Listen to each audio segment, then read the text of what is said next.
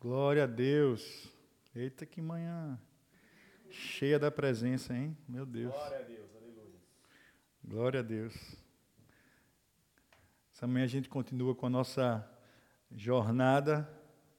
Falamos tanto do céu hoje aqui, né? Falamos tanto de que nós queremos estar mais perto de Deus, mais perto da presença dEle. E, e o céu é isso, o Apocalipse é isso. É, é um livro que mostra para a igreja que nós fomos feitos para a eternidade, que nós fomos feitos para o céu, para a presença eterna. Em nome de Jesus. Abre tua Bíblia aí, Apocalipse, capítulo 17 e capítulo 18.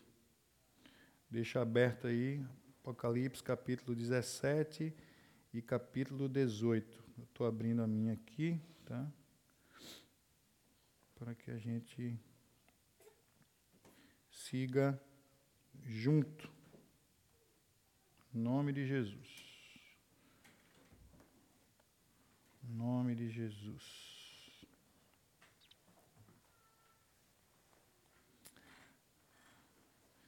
Nós, é, como nós já falamos anteriormente, o livro de Apocalipse é um livro que nos trata sobre as coisas que estão próximas a acontecer, como nós vimos o apóstolo João escrevendo, como foi revelado para ele. Escreve nesse livro aquilo que está próximo a acontecer e aquilo que irá acontecer num tempo oportuno, num tempo que nós não sabemos qual é o tempo.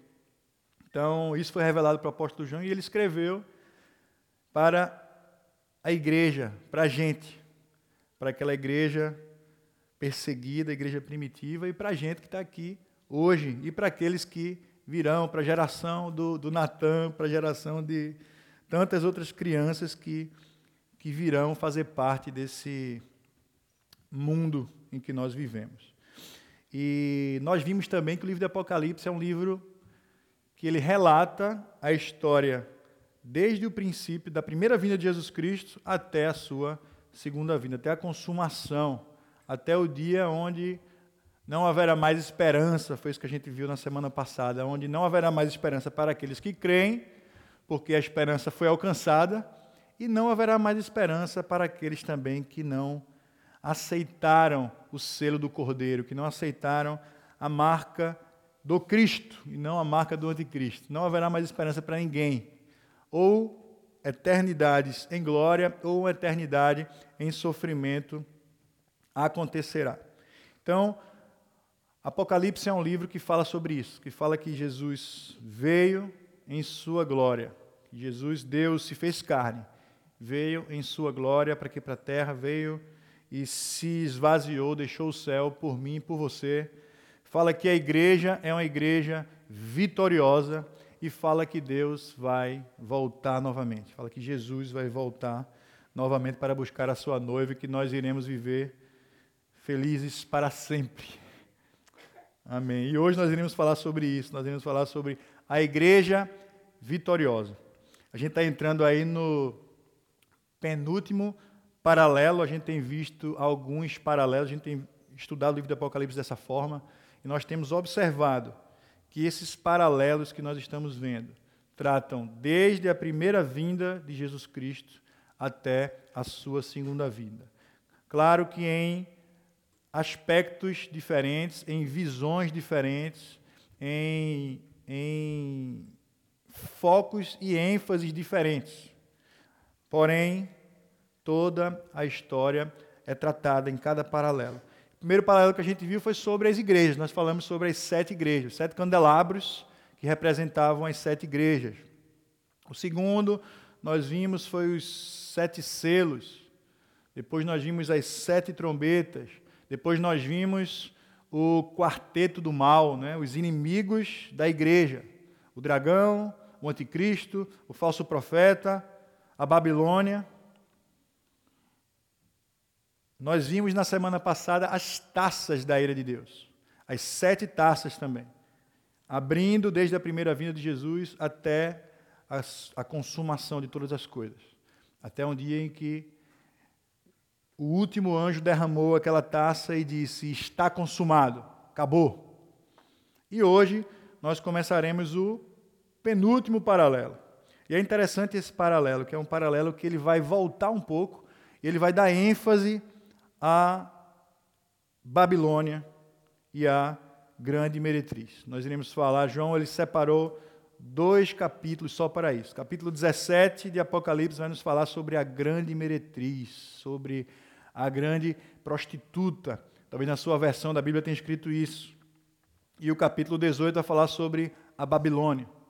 Vamos falar sobre a ascensão da grande meretriz, sobre a ascensão da Babilônia e sobre a sua ruína. E esse paralelo vai terminar com a vinda do Cordeiro, com a vinda de Cristo, com o seu reinado para sempre, assim como os outros paralelos. E é interessante que hoje nós iremos falar sobre isso, sobre a igreja vitoriosa. Mas como nós iremos falar sobre a igreja vitoriosa, falando sobre a grande meretriz, sobre a Babilônia. É interessante que desde o começo da história, desde o Éden, desde sempre, Satanás ele tem uma missão: imitar as obras de Deus, imitar a Deus, andar em paralelo. Em cada lugar que uma igreja é levantada, uma sinagoga de Satanás é levantada. Se nós temos como representação de Jesus um cordeiro, nós temos um bode como representação do diabo.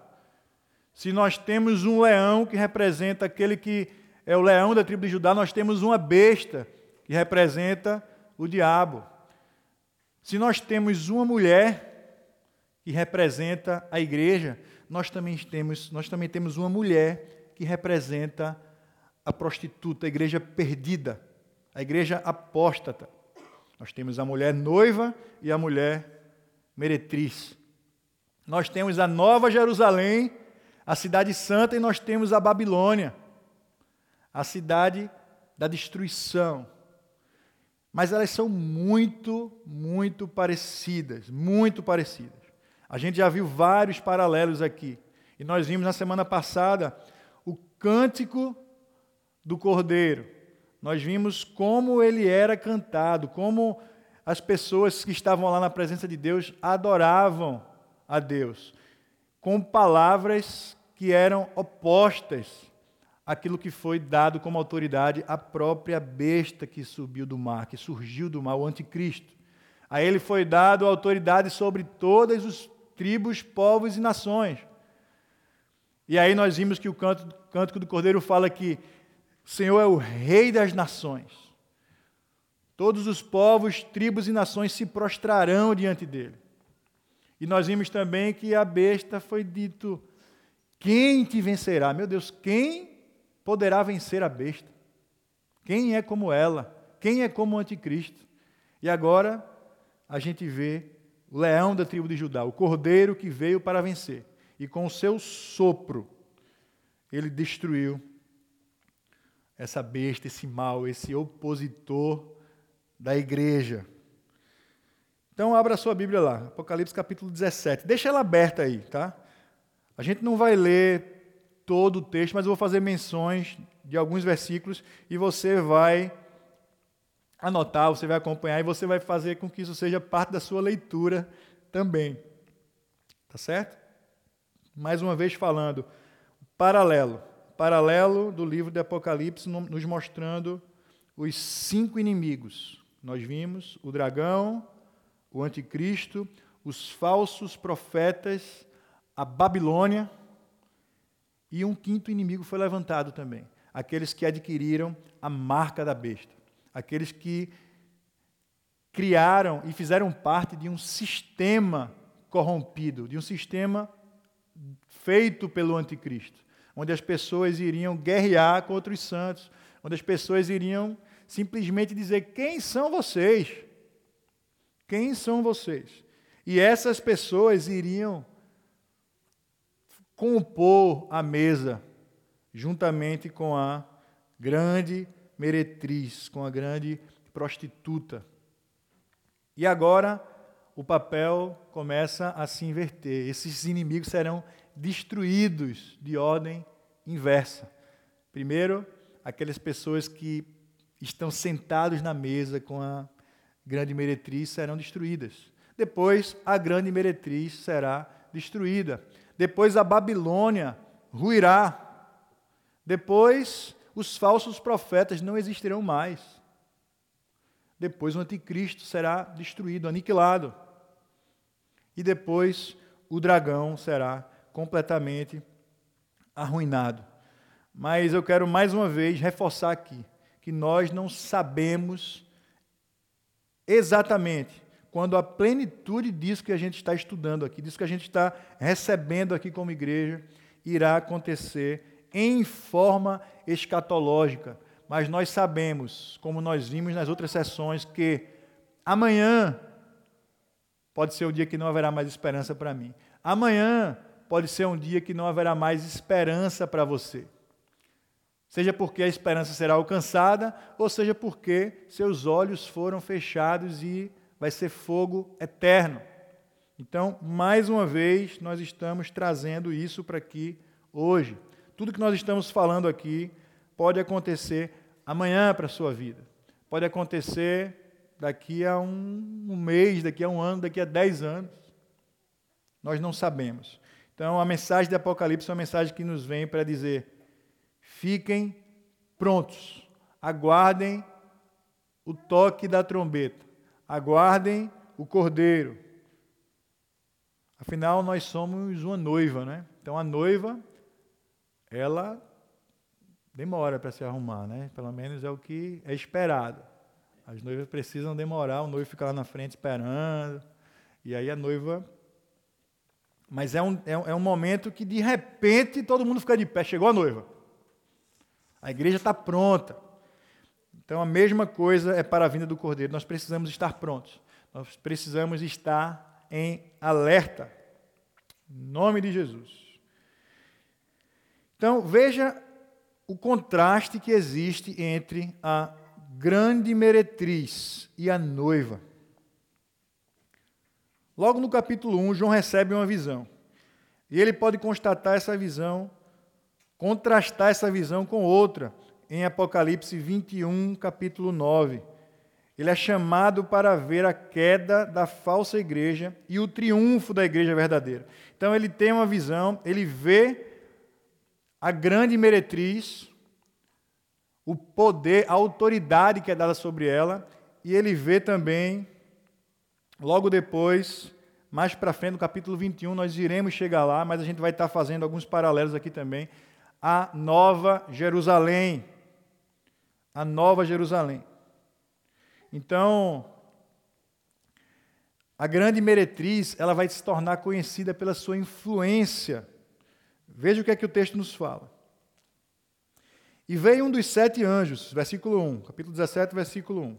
Eu vou colocar na mesma versão que vocês podem acompanhar aí, a versão NVI. Um dos sete anjos que tinham as sete taças aproximou-se aproximou e me disse: Venha, eu mostrarei a você o julgamento da grande prostituta, que está sentada sobre muitas águas. A região da Babilônia era uma região que estava arrodeada por, por rios, por ribeiros, era uma região extremamente rica, por isso, pela sua localização geográfica. sobre muitas águas, com quem os reis da terra se prostituíram. Os habitantes da terra se embriagaram com o vinho da sua prostituição. Então, ela vem para alcançar os reis. Quem são os reis? Os reis é o que a gente chama de governo. Então, ela vai embebedar os governantes da terra as autoridades estarão em aliança com a grande meretriz. Será um momento onde não haverá paz para aqueles que vivem na terra.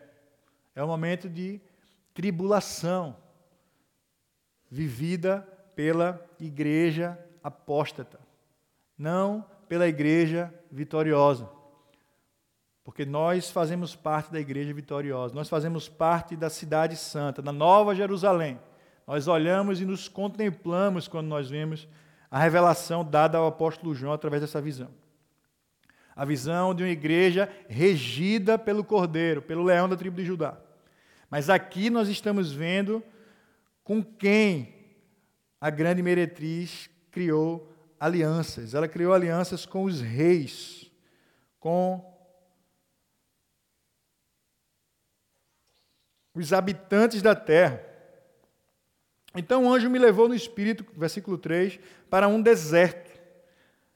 Ali vi uma mulher montada numa besta vermelha, que estava coberta de nomes blasfemos, e que tinha sete cabeças e dez chifres.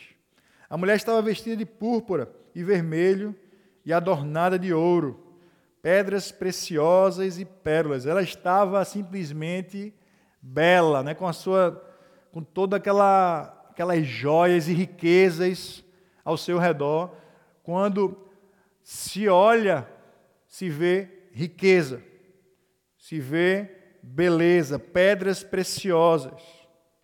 E ela segurava em sua mão um cálice, e como era esse cálice? Um cálice de ouro. Veja a beleza, ela segurava um cálice de poder, um cálice lindo por fora, um cálice de ouro cheio de coisas repugnantes e da impureza da sua prostituição. É a beleza externa daquele cálice que ela embriagou os habitantes da terra. E o que é que tem lá dentro? Impurezas, coisas repugnantes, prostituição. E em sua testa havia esta inscrição: Mistério, Babilônia a grande, a mãe das prostitutas e das práticas repugnantes da terra. Passou a ser um momento onde não havia mais nada escondido. Já estava escrito na testa Babilônia, a grande mãe das prostitutas. Vi que a mulher estava embriagada com o sangue dos santos, o sangue das testemunhas de Jesus. Quando eu vi, fiquei muito admirado. Então o anjo me disse: Por que você está admirado? Eu explicarei o mistério dessa mulher e da besta sobre a qual ela está montada, que tem sete cabeças e dez chifres. A besta que você viu, já, a besta que você viu era e já não é. Ela está para subir do abismo e caminha para a perdição. Os habitantes da terra cujos nomes não foram escritos no livro da vida desde a criação do mundo ficarão admirados quando virem a besta, porque ela era, agora não é, e entretanto virá. Aqui se requer mente sábia. As sete cabeças são sete colinas sobre as quais está sentada a mulher. São também sete reis. Cinco já caíram, um ainda existe e o outro ainda não surgiu, mas quando surgir, deverá permanecer durante pouco tempo. A besta que era e agora não é, é o oitavo rei, é um dos sete e caminha para a perdição. Os dez chifres que você viu são dez reis que ainda não receberam reino, mas que por uma hora receberão com a besta autoridade como reis. Eles têm um único propósito: e darão seu poder e sua autoridade à besta. Guerrearão contra o cordeiro, mas o cordeiro os vencerá, pois é o Senhor dos senhores e o Rei dos reis. E vencerão com ele os seus chamados, escolhidos e fiéis, a igreja vitoriosa. Essa é a igreja vitoriosa. A igreja que vencerá todo esse sistema corrompido, todo esse sistema anticristo, anti-igreja. A igreja vencerá através da obediência, através da fidelidade, através daqueles que receberam o seu chamado, daqueles que foram escolhidos desde antes da fundação do mundo, mas que mas que, se, mas que permaneceram fiéis até a morte e que não cederam nas adversidades. de que não cederam em momentos de perseguição, porque a nossa fé não será abalada por circunstâncias adversas. A nossa fé não deve ser abalada por circunstâncias que estão do lado de fora da nossa porta. Não devem ser abaladas por enfermidades, não devem ser abaladas por falta de recursos financeiros, por falta de emprego. Em nome de Jesus, a nossa fé está firmada no céu, no Senhor Jesus, na vontade boa, perfeita e agradável, como nós falamos aqui hoje já pela manhã. Então, esse é o nosso foco. Isso é o que nos faz dizer: nós somos vencedores. Nós somos vencedores. E é interessante que tem alguns pontos aqui né, que, nos, que, nos, que nos mostram realidades históricas e realidades que estão por vir. Nós podemos ver esse, esse reino sendo levantado, né? a besta que era, não é, mas está para emergir do abismo e caminha para a destruição. Então você vê aí, os cinco reinos já caíram, um existe. Aqui para João, a humanidade já tinha experimentado, já tinha provado grandes impérios, por exemplo, Egito, a Síria, a Babilônia, os Medo-Persas e a Grécia. Esses cinco caíram, já não são mais. Mas existe um que agora é. Roma governava, Roma tinha colocado ele ali dentro. Mas esse que é já não será também. Mas surgirá um outro o reino do anticristo. E a ele será dado uma hora, mais uma vez uma representação simbólica aqui no livro de Apocalipse, onde a gente vê, será dado a ele pouco tempo, mas será dado a ele autoridade. A ele será dada autoridade para pisar sobre a terra, para esmagar, para destruir. E mais uma vez nós olhamos e nós clamamos, mas Deus até quando? Né? As orações que subiram como incenso chegaram na presença de Deus e, e falavam, os mártires, os santos, até quando, Senhor? A tua ira não irá nos vingar, não irá vingar a nossa morte.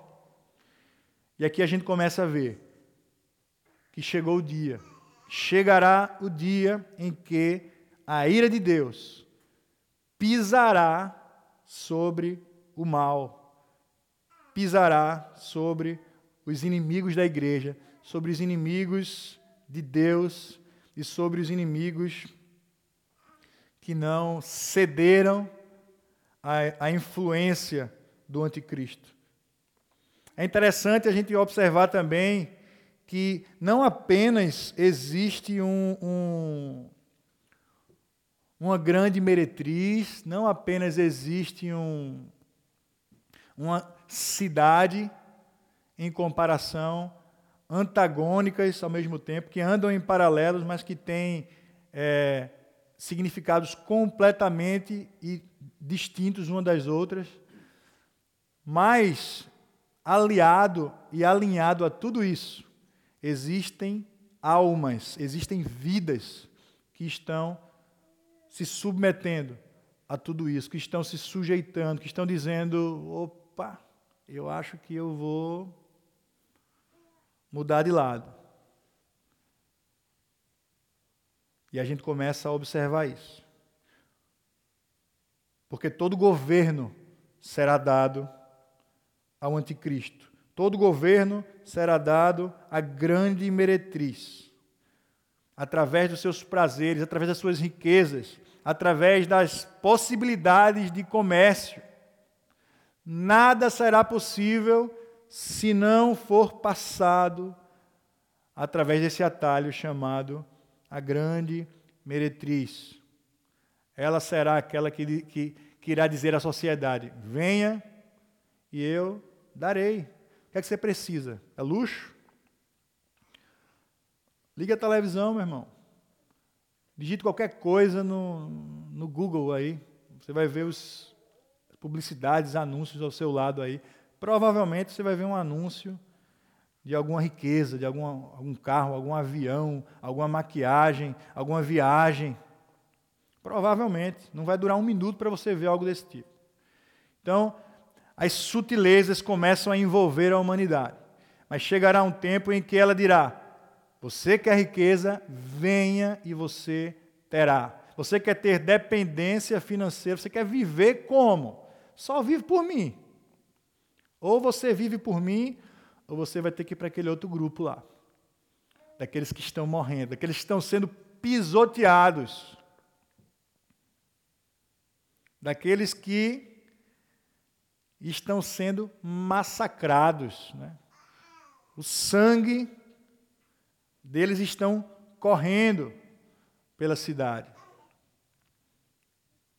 Mas a Bíblia fala que esse é o grupo vitorioso. Esse é o grupo que não cedeu.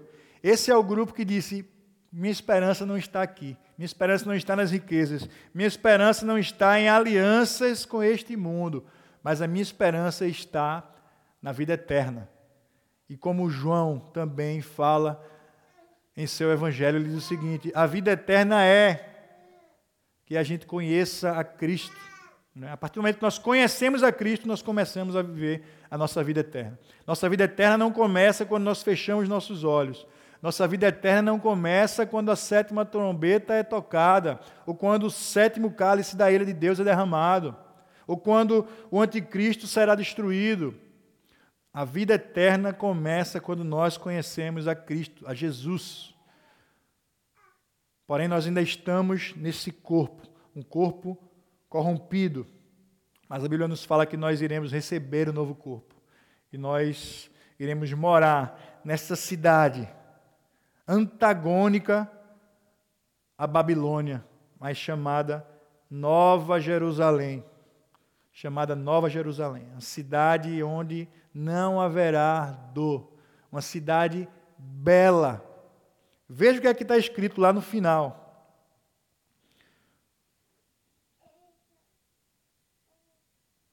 Capítulo 17.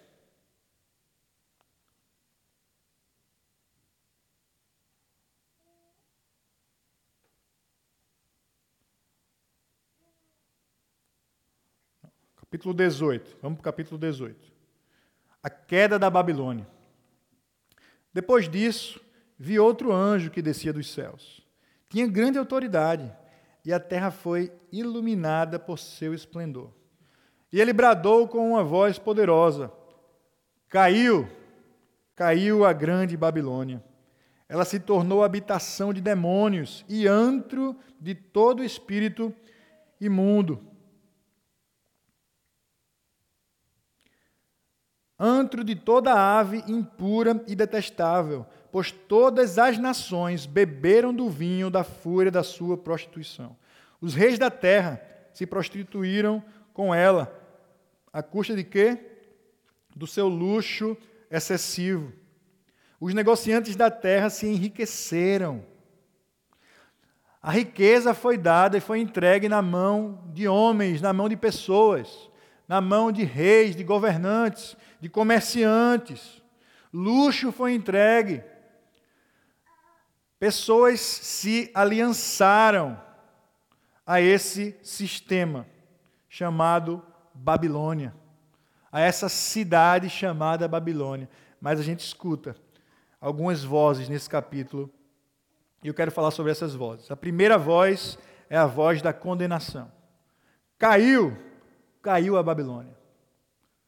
E o que acontecerá com esses que se aliançaram com elas? É interessante, né? Você imaginar que você se aliançou com alguém, você fez algo, você fez um contrato, mas aquilo ali, de repente, rompeu, acabou. E aí, como é que você fica? Você fica sem, sem nada, você fica de mãos abanando, né? como a gente fala lá. No... Você fica assim, ó. Tem o que fazer. A mão está vazia, acabou. Caiu. Então, essas pessoas, esses governos, esses, esse povo que disse: Eu quero me aliançar, eu quero ter uma vida comercial ativa, eu quero ter riquezas. Eu quero ter luxo. Ouviram a voz dizendo: Caiu, a grande Babilônia caiu. Então ouvi outra voz dos céus que dizia: Saiam dela, vocês, povo meu. Preste atenção nisso. Saiam dela, vocês, povo meu. Ainda existia uma voz de separação, uma voz dizendo: Alerta, igreja minha, sai de perto dela. Perceba que, mais uma vez, Jesus Cristo a voz, como um trovão, a voz que soava ali no, no, no ouvido do apóstolo João, está dizendo: não se deixem influ, influenciar por esses que formam essa igreja apóstata, por esses que compõem essa cidade destruída. Ele não está dizendo para nós simplesmente desprezarmos eles ou não nos cruzar ou dar um tchau, cumprimentar. Não, não é isso. Mas não se envolvam com eles. Saiam dela, vocês, povo meu. Para que vocês o que não participem dos pecados dela. Para que as pragas que vão cair sobre ela não atinjam vocês. Pois os, pois os pecados da Babilônia acumularam-se até o céu. É interessante a gente observar a ira de Deus sendo derramada sobre a humanidade. Né? Eu, eu, eu leio esse texto aqui e, e me parece que existe a paciência divina e que ela chegou num ponto que acabou. Agora não tem, acabou. Chegou o momento onde Deus vai expressar a sua ira. Interessante, eu estava lendo um livro esses dias que fala sobre pecadores nas mãos de um Deus irado. É uma pregação, na verdade, pecadores nas mãos de um Deus irado. E é exatamente sobre isso. É uma visão onde nós iremos enxergar o amor de Deus sendo demonstrado através da sua ira. O amor sendo demonstrado por aqueles que perseveraram. O amor sendo demonstrado àqueles que deram a sua vida, aqueles que não cederam, aqueles que foram fiéis, aqueles que não colaboraram com esse sistema. E Deus vai expressar o seu amor para com eles através da sua ira sobre aqueles que maltrataram a igreja, sobre aqueles que espancaram a igreja, sobre aqueles que pisaram na sua noiva.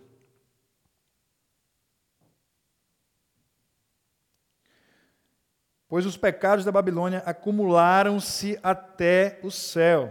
Estou por aqui, ó, né? E Deus se lembrou dos seus crimes. Retribuam-lhe na mesma moeda. Pague-lhe em dobro pelo que fez. Misturem para ela uma porção dupla do seu próprio cálice.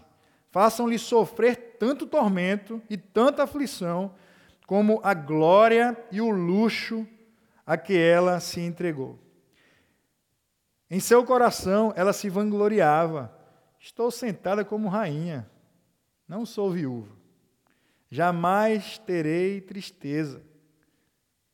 Por isso, num só dia, as suas pragas a alcançarão. Morte, tristeza e fome, e o fogo a consumirá.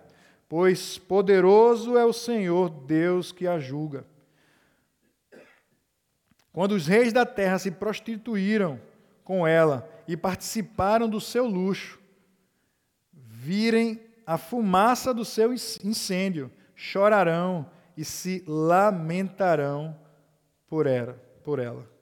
Amedrontados por causa do tormento dela, ficarão de longe e gritarão: Ai, a grande cidade Babilônia, cidade poderosa, em apenas uma hora chegou a sua condenação.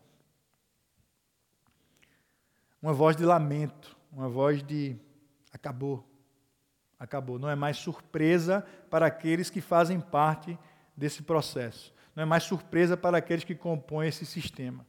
Eles irão chorar, eles irão se lamentar, irão dizer: acabou.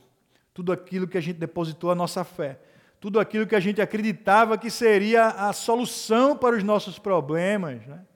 tudo aquilo que estava sendo proposto, acabou acabou.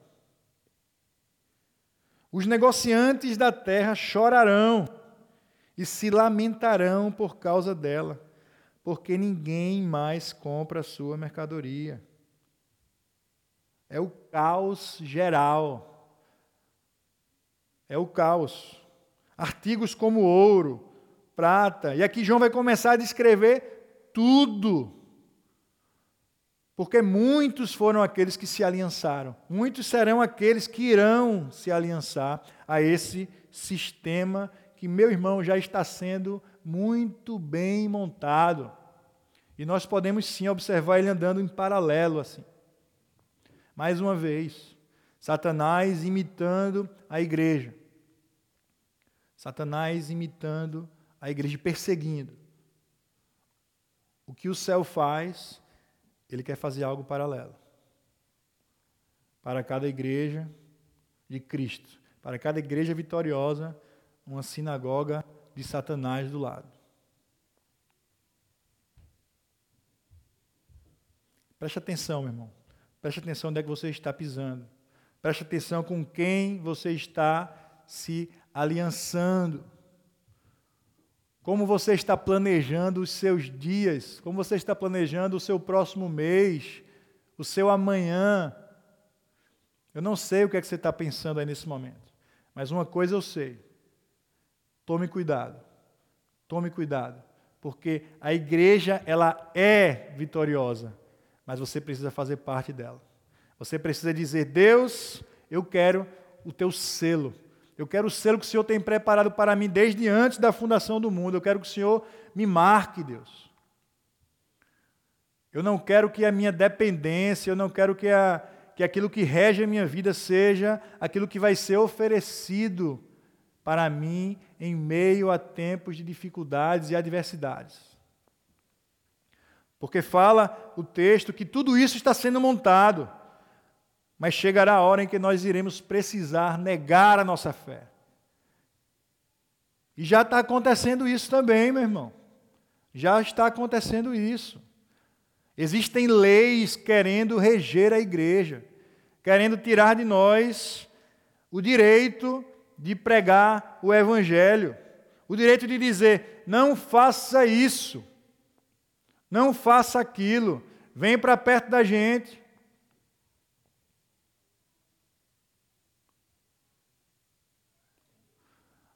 Existem pessoas hoje que têm medo de falar que homossexualidade é pecado, porque podem ser presos. Mas nós, como igreja, não iremos nos calar. Não iremos nos calar.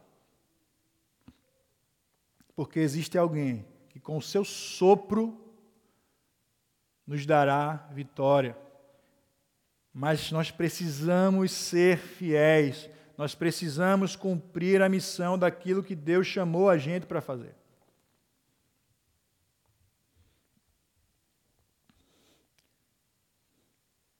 Eles dirão, versículo 14: Foram-se as frutas de tanto que tanto lhe apeteciam, todas as suas riquezas e todo o seu esplendor desvaneceram. Nunca mais serão recuperados. Os negociantes desta terra se enriqueceram à custa dela, ficarão de longe amedrontados com o tormento dela e chorarão e se lamentarão, gritando: Ai, a grande cidade vestida de linho fino, de roupas de púrpura e vestes vermelhas, adornada de ouro, pedras preciosas e pérolas. Em apenas uma hora tamanha riqueza foi arruinada. Todos os pilotos, todos os passageiros e marinheiros dos navios, todos os que ganham a vida no mar ficarão de longe. Ao verem a fumaça do incêndio dela, exclamarão: Que outra cidade jamais se igualou a esta grande cidade? Lançarão pó sobre a cabeça e, lamentando-se, e chorarão, gritarão: Ai, a grande cidade, grande, graças à sua riqueza, nela prosperaram todos os que tinham navios no mar. Em apenas uma hora ela ficou em ruínas.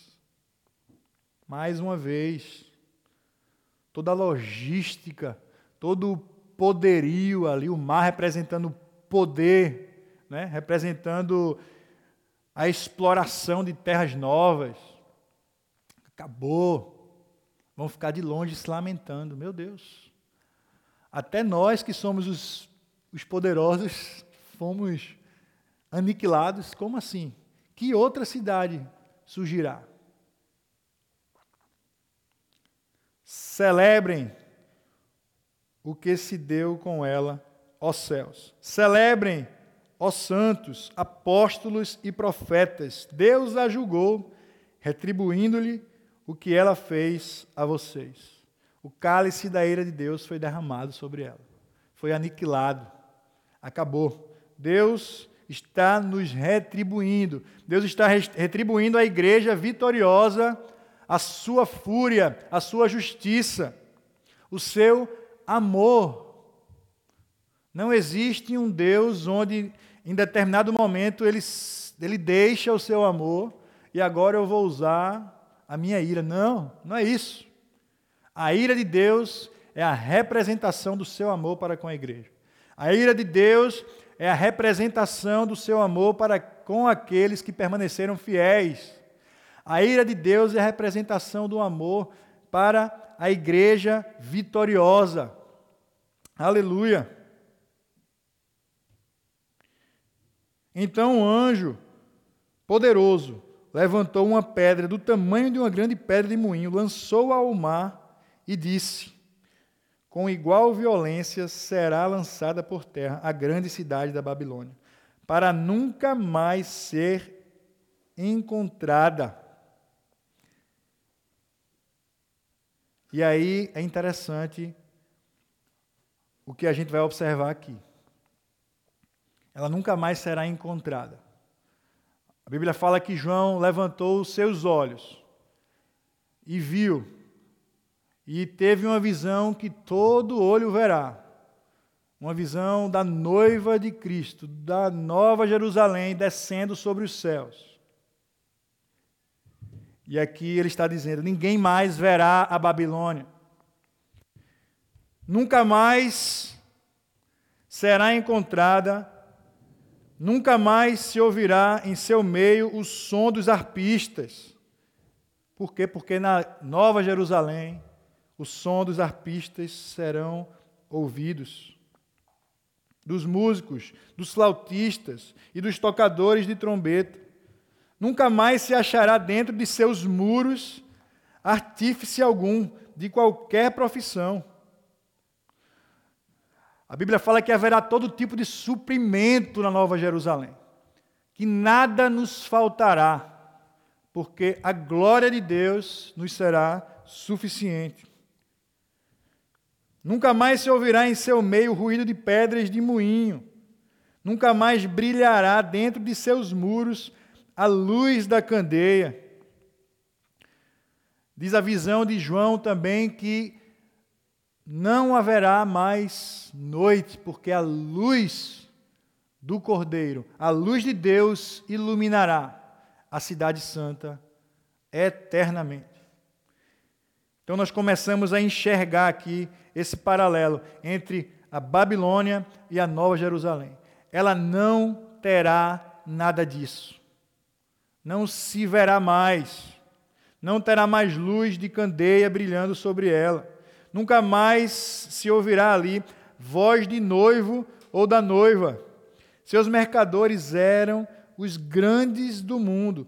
Todas as nações foram seduzidas por suas feitiçarias. O que, o que é isso? Por todo o ensino que se opõe ao ensino de Cristo. por todo o ensino que se opõe ao ensino do céu, à palavra revelada, ao Verbo, aquilo que foi deixado para a igreja. Nela foi encontrado sangue de profetas e de santos, e de todos os que foram assassinados na terra.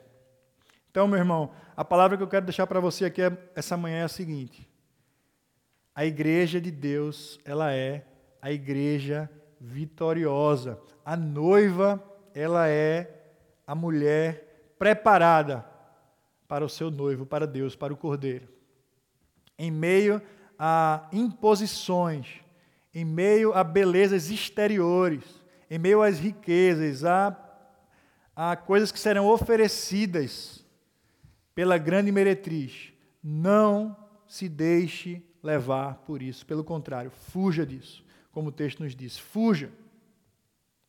E eu quero orar por você essa manhã. Talvez você esteja se questionando, mas Deus, eu faço parte de que grupo, Deus? Eu tenho, eu tenho sido negligente à tua obra, eu tenho sido negligente ao chamado que o Senhor fez para mim. Nós não estamos falando aqui sobre pecado, nós não estamos falando aqui sobre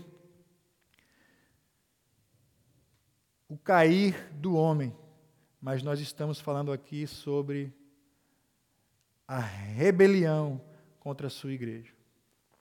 Então, meu irmão, se você está caído, eu quero chamar você nesse momento para se levantar. E nós iremos orar por você. Nós iremos orar como igreja por você. Nós iremos dizer: nós nos colocamos como intercessores, como aqueles que irão caminhar juntos. E nós queremos, nos, nós queremos te dar a mão e te abraçar nessa manhã. Em nome de Jesus. Em nome de Jesus. A igreja de Cristo é a igreja vitoriosa. A igreja de Cristo é a igreja vitoriosa. Deus, em nome de Jesus, Pai. Eu te louvo, Deus, por tudo que o Senhor fez entre nós. Eu te louvo, Deus, pela tua palavra. Eu te louvo, Deus, porque em meio à guerra, em meio à adversidade, Deus, há plenitude da tua presença, Deus. A celebração da tua vitória, Deus. Obrigado, Jesus. Obrigado, Deus, porque nós podemos enxergar esse dia, Deus. Esse dia que chegará para cada um de nós, Deus. E nós queremos, Deus, desde já, nos alegrarmos, Deus, colocar esperança em nosso coração e dizer: Vem, Senhor Jesus. Nós estamos prontos como igreja, Deus. E nós queremos cumprir o nosso chamado. Nós queremos ser fiéis e abraçar a tua obra aqui na terra, Deus. Em nome de Jesus. Em nome de Jesus, Pai. Levanta a tua igreja, Deus. Traz ousadia à tua igreja, Deus. Traz paz à tua igreja, Deus. Traz consolo à tua igreja, Deus. Traz uma palavra de vitória, Deus, para a tua igreja. Em nome de Jesus. Amém. Aleluia.